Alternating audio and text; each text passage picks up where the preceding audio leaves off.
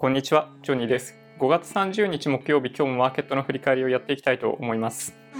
振り返りの前に今日はエアレースについてお話ししてから振り返っていきたいと思います。NHK ニュースウェブでレッドブルが開催しているエアレース世界選手権今季限りで終了というニュースが流れてきてしまいました。すごい残念ですね。世界トップレベルの技術を持つパイロットたちによる小型機のレースエアレースの世界選手権が今年のシーズンを最後に終了することになりました2003年から世界各地で90戦以上が行われ一昨年のシーズンには室谷選手が8戦のうち4勝を挙げて日本選手初の年間チャンピオンに輝きましたエアレースを開催するレッドブルは29日公式サイトでレッドブルが行う他のイベントほど関心を集められなかったとして今年のシーズンを最後にエアレースを終了することを発表しました。エアレースは残り3戦行われる予定で9月に千葉県で行われるレースが最後となります。最終戦は9月の千葉幕張の海浜公園で行われる千葉大会ということが決定されました。なんか今年のエアレースのスケジュールがなかなか定まらなくって大会中で最も魅力的だったブダベストでの開催もされなかったんですね実は。ドナウ川の上をビューって飛ぶところとかがあって非常にエキサイティングな大会だったんですけど、まあ、それもハンガリーの中のなんかどっかの湖で開催するような変更とかもされていて今年はその千葉の大会も通常だと過去3年だと6月最初のあたりに開催されていたのが開催されていなかったりということで、まあ、確かにちょっとね何か起きてるなとは思ってたんですけどまさかの終了です。非常に残念ですねこれね。なんかね見た目的には非常にエキサイティングで千葉大会の場合背景がほぼ海なのでなんかあんまり面白くないんですけどその先ほどお話ししたブダベストとかだと世界遺産を背景にその飛行機が飛ぶ姿とかアブダビで行われる大会とかはその直近で開発されたビルを背景に飛んでるところとか見た目的にはねかなり良かったんですよね。競馬場をそのまま離発着に使ってたりとかそういうのもあってまあ良かったんですけどまあねすげえ金かかったんでしょうねきっとね。やっぱりそういう意味では F1 みたいな感じの大会ってもともとその常設してあるコースで行われるじゃないですか。なのでそういうのと比較すると、エアレースはやっぱりね、大会の運営がめちゃめちゃ難しいと思いますね。まあ、レッドブルのコメントからすると、想定していたほどに、もうまあ、簡単に言うとお客さん集められなかったっていうことですけど、唯一日本に関しては、10万人を超えるお客さんを集めることができていて、商業的にはもしかしたら日本の大会だけが唯一ギリセーフだったのかもしれないなと思います。チャンピオンになったことがある室谷選手に関してはもともとアクロバット飛行のプロだったりっていうのもあるらしいので、まあ、来年以降も室谷選手の飛行を見るチャンスっていうのはもちろん国内でもあるんじゃないかなと思うので引き続き室谷選手は応援していきたいと思ってます。マーケットの振り返りをやっていきます。日経平均2942円53銭マイナス60円84銭マイナス0.29%と続落となってしまいました。日足のチャートで見てみると、まあ、これまでなんとかギリギリ踏ん張っていたところを、まあ、残念なほどに突き破ってしまっていて、そうですね、3、この、ん？いつ以来かな？これは。2月、終値ベースだと、もしかしたら2月以来の安値になってますね。まあ、短期的には調整ってことですね、このままね、基本的には。トピックス1531.98マイナス4.43マイナス0.29%となってます。トピックスはね、ほんともう1月の水準なんですよね、株価が。外国為替市場米ドル円21時50分現在109円65銭。ちょっとだけ円安水準に動いてますね。上海総合指数は今日はマイナス8.89で下がってますね。で今のタイミングでの CME 日経平均先物の価格はプラス60円ってなってます。日経平均の PR が11.82倍、PBR が1.05倍と昨日と比べてやや下がってます。JPX を見ていくと、東証一部出来高が11億1000万株、売買代金が1兆9200億円、値上がり960、値下がり1094、変わらず86となってます。モーニングスター、新高値銘柄数が24、新安値銘柄数が149あります。トレーダーズウェブで業種別の動向を見ていくと、建設、うーん、そうですね。小売り、うん、比較的なんか幅広く安値つけているような感じがしますね。ビットコイン、みんなの仮想通貨、94万4442円。これ15分足、今日の動きですね。日足で見てみると、この95万円付近に値上がりしてから、これで5日間ぐらいずっとこの水準をキープして動いてますね。いくつか海外ニュース取り上げていきます。まずは、レアアースの対米輸出規制をするかもしれないと言っていた中国です。ロイターで他国の妥当なレアアース需要には対応。中国商務省の報道官は30日の定例会見で中国のレアアースに対する他国の妥当な需要に対応することには前向きだと述べた。その上で、国名は名指しせず、中国のレアアースを使用して製品を生産している国から抑圧を受けるのは容認できないと表明したということです。まあアメリカのことなんですけど、ただね、その過去にもレアアースってそのまあいろいろこういう材料に使われがちなんですよね。で結果としてどういうことが起きるかっていうと短期的には輸入している方っていうのは調達先がかなり限られているので困るんですよね。今日実際なんかレアアースを扱っているような銘柄って高くなってたと思うんですけど非鉄金属系の銘柄かな？若干あったと思うんですけどただ企業っていうのはその特定のレアアースが使えなかった場合大体ね他の金属で大丈夫なように技術革新が進むんですよほっといても。なので中国はこういうことやってるとむしろ結局そのレアアースの価格を長期的には下げることにつながりかねないのでそうですねこの対米輸出規制の検討も本当に誰得っていう感じなんですよね実は。でまあこのコメントの中でちょっと気になったんですけどレアアースを使用して製品を生産している国からの抑圧を受けるのは容認できない抑圧を受けるのは容認できない。でもね中国ってあの漢民族じゃないですかほとんどが。でいいんですけどあの朝鮮系の方もかなりいらっしゃるの分かるんですけど一部の民族に対してめちゃめちゃ抑圧してなかったでしたっけ？っていうのをちょっと思い出しましたね。でそんなわけでこの対米輸出規制の可能性を受けたアメリカ側は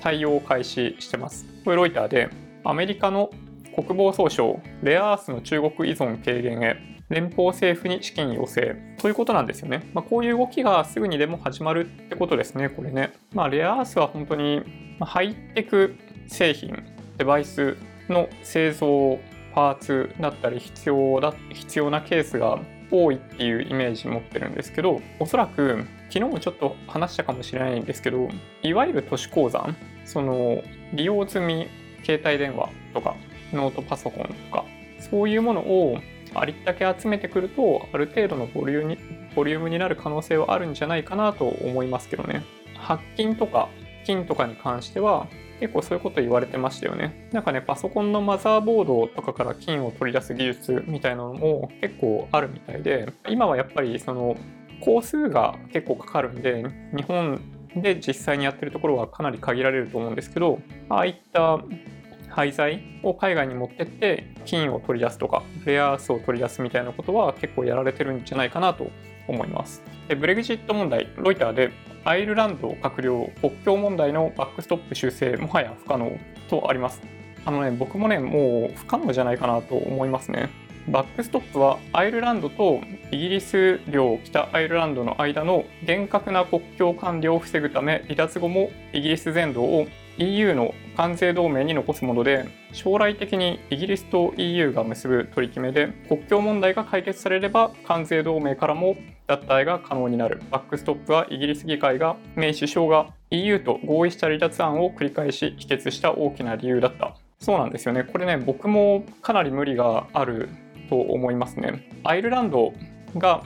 まあ、EU 加盟国なわけじゃないですか。歴史的な背景でアイルランドと北アイルランドの間っていうのは明確な国境なんだろう物理的な国境を持っていないんですよね。でイギリスだけが EU から離脱するってことは間に壁を作る必要があったりするんでその問題がどうにもこうにも解決できないんですよね。でメイ首相が用意した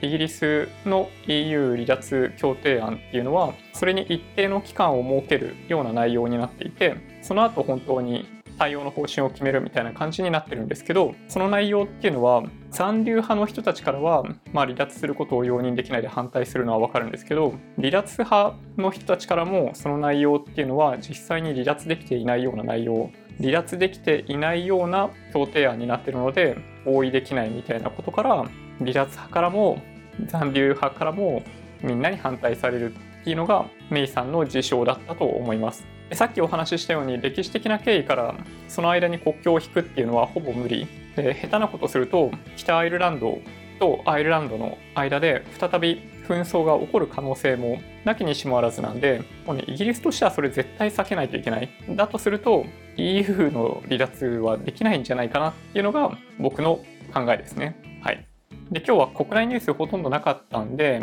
ちょっとまあ関連するニュースをいくつか取り上げます。携帯電話いくら払っててますこれマネージンってメディアなんですけど大手キャリアの月額料金は平均1万2300円格安 SIM ユーザーは約3549円で3倍の差となってます。これね、比較するものじゃないんですけど、もともと。この大手キャリアの月額料金は端末代が入ってるんですよね。で、おおむね、例えば iPhone とかだったりすると、12万円ぐらいの端末を26回とかで分割してた場合、まあ大体5000円とか毎月払ってるわけじゃないですか。この中に。なので、それで考えると価格コムのサイトとか見ていただくと分かるんですけど、まあ、いわゆる格安 SIM っていうかその MVMO のキャリアと大手キャリアのプランだけを純粋に比較した時の値段の違いは4000円ぐらいなんですよ。格安 SIM に関してはだいたい3000円ぐらい。で、同じような内容のプランを大手キャリアで契約しようとすると7000円ぐらいするんですよね。まあ、だから4000円ぐらい違うんですよ。あの、この比較っていうのは今お話ししたようなことがきちんとした形で考慮されていないのでそういうコメント中に書いてあるんですけどあの実態としてはそういう感じですね。で本当にすごい速い通信速度を必要としていない人はみんなすぐにでも格安 SIM に変えた方がいいと思いますよ。毎月4000円違うってことは1年間で5万円ぐらい違うんですよねそれってね。2年間で10万円なんですよ。それぐらい差が出るんですよね。なんか大手キャリアで契約しておいてなんかお金がたまらないみたいなことを言ってる人は、まあ、そういう意味でいくと、まあ、ちょっとかなり厳しいとこありますね。なんか新しいものにチャレンジするっていうことに結構抵抗あるじゃないですか人って。なんかそのマーケティングで言うとそのイノベーターがいてアーリーアダプターがいてマジョリティがいてラガードってそのなんか何をやっても有線の電話使いたがる人たちみたいなのが一定数いたりするわけですけど今って格安 SIM を使ってる人たちってなんかアーリーマジョリティみたいなところの人人まで浸透しているような気がしていて僕の感覚では。やっぱね何事にもそうなんですけどやっぱこういうことに対して臆することなく今までの自分の生活とか契約っていうのを見直して変化に対応できるっていう人は僕が目指しているような10年経っても20年経っても高い競争力を維持できる人材になると思うのでもし別にすごい良い通信環境を必要としていないような方だったら格安 SIM に変更してもいいんじゃないかなと思います。まあ、あの変なタイミングで解約すると違約金とか取られたりするんで、まあ、そういうのも注意する必要はありますけどね。はい、ただ基本的には格安 SIM の方が圧倒的に安い。で次はですね、Amazon のニュースで NHK ニュースウェブなんですけど、Amazon 大手スーパーのライフと組んで生鮮食品などの宅配へということで宅配事業をライフと提携して始めようとしているみたいですね。このサービスを年内に東京都内の一部で始め、利用者の反応を見て地域を広げていくということです。通販と流通の連携としては楽天が声優、アスクルがセブンアイ・ホールディングスと組んで生鮮食品などの宅配サービスを行っていますネットスーパーって結構難しいサービスなんですよね。もともとスーパーマーケットって値段がすごい安い。で本当に箱で積んで終わりみたいなところも結構あるじゃないですか。なので、お店側のコストって実はすごい低いんですよね。で、それに比べると、ネットスーパーみたいなのって、注文をもらって、その注文書を元にピッキングして、なんだろうな、箱に詰めて発送するみたいなことを、まあ、やらないといけなくって、それをやるために、まあ、人が必要だったりするんですよね。まあ、ネットスーパーって基本的にその既存店舗を利用するタイプか、センター型かって、まあ、大体その2種類なんですけど、センター型はもうそれ専門の人たちがやって、まあ、発送するって感じなんですけど、あの既存の店舗を活用するタイプは、まあ、ある種その、まあ、若干手が余っている人とか、それ専用の人とかが店内にある商品をピックアップして発送するみたいなことをやるんですけどさっき言ったようにもともとめちゃめちゃ薄利なんですよねスーパーって。粗利率すんごい低いんですよああいうなんか小売りって。なのでなんかね日本人ちょっとね厳しいんですよねそういう商売に対して。まず一つは値段がオンラインとオフラインで違うことを許せない人が多い。でもう一つは送料がかかることを許せない人が多いんですよね。これちょっとね日本人どっかで乗り越えないといけないんじゃないかなと実はちょっと思っていてそのサービスに対してお金を払うっていうことにあんまり慣れてないんですよね。例えばレストランとか行った時にチャージ料とかかかるのがなんか不当な感じしないですか？なんかそういう感覚を持っている人が日本人は比較的多くってなんかね外国の人たちはどっちかというとその支払った金額はその商品そのものの金額であってサービスに対してお金を払っているわけではないから比較的雑な対応をされてもあんまり気にしないみたいなとこあるんですけど、まあ、日本って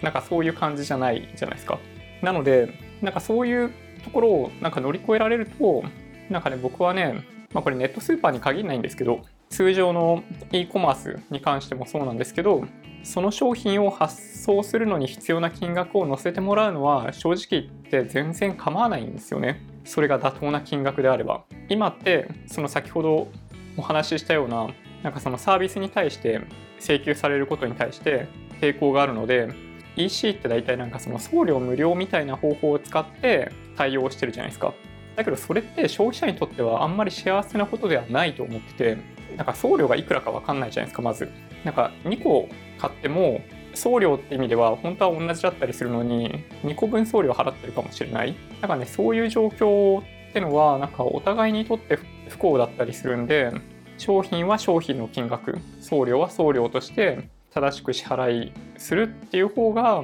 長期的には幸せになると、まあ、僕は思いますけどね。はい、で個別銘柄、個別企業のニュースをいくつか取り上げます。1個目が LINE ですね。Yahoo ニュースで日本初 LINE で自動車保険取扱い開始12時間400円から保険加入より気軽にこれね保険なんですよ保険って時間あたりの金額ってのは全然簡単にできるんで、まあ、おそらくいつもお話ししているように純保険料と付加保険料があるんですけど多分この商品の時の付加保険料はめちゃめちゃ大きいと思いますねこれ車の保険じゃないですかだからなんか多分ねどっかで調べたらあると思うんですけどうん、計算したら多分、まあ、おそらくめっちゃ付加保険料高いでしょうね、割合としては。まあ、ただ金額も安いんで、ね、1日だけ利用するとかそういうの全然ありじゃないかなと思います。なんかこういうの中身詳細明らかにしてったりとかすると面白いかもしれないですね。今週の予定ですが今日の夜アメリカの1、3月 GDP 改定値が発表されます。まあ、改定値なんで大丈夫だと思うんですけどね。で明日31日金曜日、まあ、月末なので統計データいっぱい出てくるんですけど日本にとって大きいのは失業率、有効求人倍率、高工高工業生産指数、特部 CPI があります。中国の製造業、非製造業 PMI も発表されますね。はい。じゃあ、あとは新製品、テック系ニュースその他をお話しして終わりにしたいと思います。今日は1個目はですね、6月に発売を控える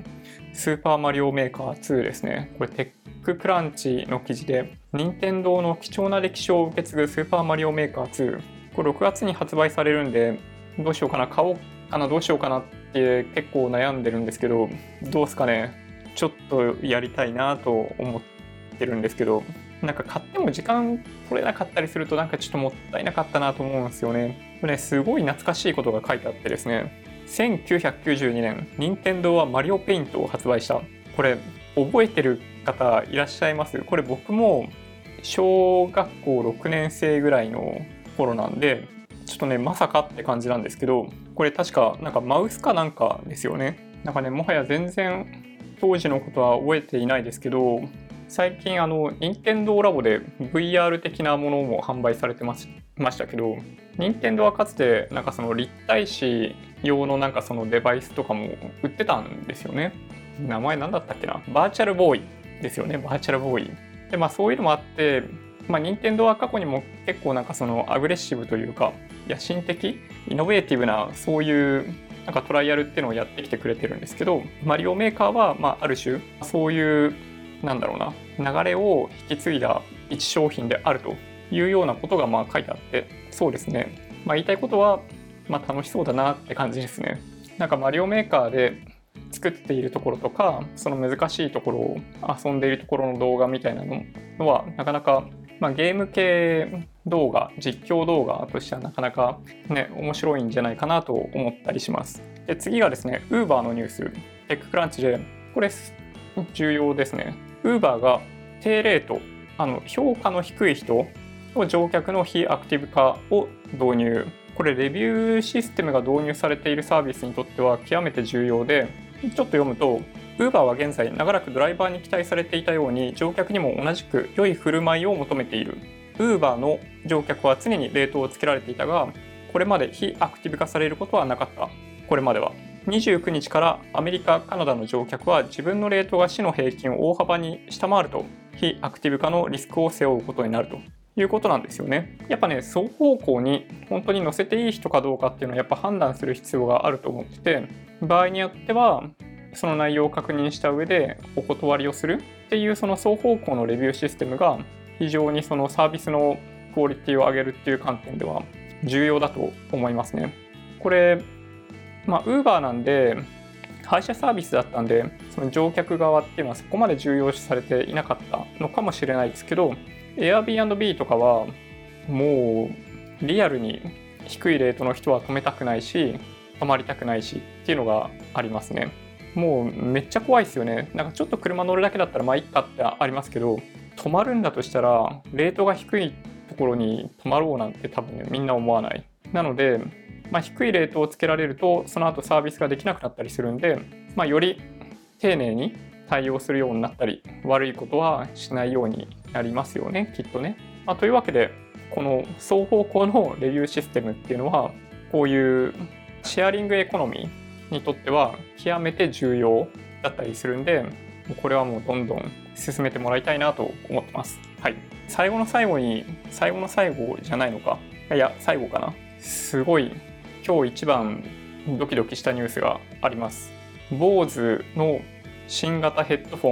ンが登場。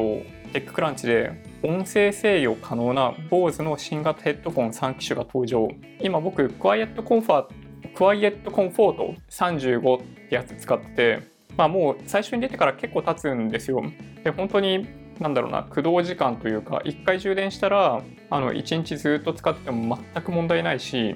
ヘッドフォンって耳押さえてるんですけど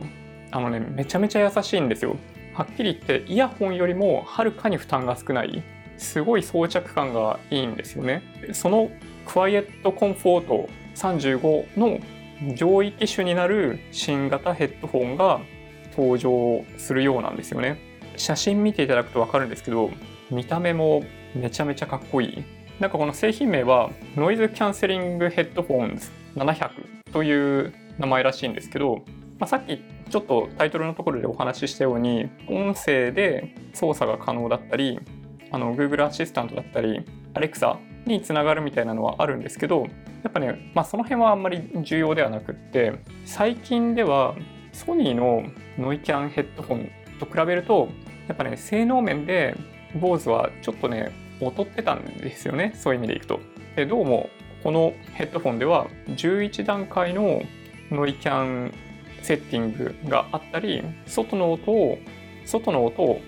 その耳の方に入れるような設定とかもあったりするようなのでもしかするとソニーのノイキャン機能を上回ってくるかもしれないですね。でもめちゃめちゃ魅力的なモデルなんですけど価格が399ドル。今の為替レートだとだいたい4万4000円ぐらいします。めちゃめちゃ高いですね。6月30日に販売さ販売販売開始されるということなんですけどちょっとね日本でいつ販売が開始されるのかはちょっとよくわかんないです。でもこれすげえかっこよくないですか？なんかこのただね一点気になるのは今って折りたためるんですよ。ソニーのヘッドホンもそうですけど折りたたむとなんかこんぐらいのちっちゃいサイズになるんですよね。なんかねそれがなんかどうもできないんじゃないかっっていうのがちょっとそれだけが気になりますね。一応この BOSE のサイトにそれぞれこのシルバーとブラックの画像あとはそのなんだろうこの装着した感じのイメージっていうのが出ていて買うんだったら絶対黒だなって僕は思ってるんですけどなんかねこんな感じみたいなんですよね。はい。ちょっとでもね欲しいですね。ちょっと誰かに買ってきてもらおうかな。じゃあ最後にちょっとどうでもいい系ニュースを1個取り上げて終わりにします。東京江戸川区のハザードマップが潔いパンチ効いてると話題。これどこのニュースだったかな？ ABEMA TIMES ってところの記事でこの画像を見ていただくと分かるんですけど江戸川区このなんかピンク色で囲まれている江戸川区っていうのは実はまほぼほぼ浸水する可能性が高いあの海抜0メーターとかのエリアがほとんどなんですよね実は。なので、まあ、もし水害が予測されるような事態があったらとにかく江戸川区にはいてはいけないということが表現されていてなんかすげえなって感じでしたね。まあ、なんかこのニュースそのものも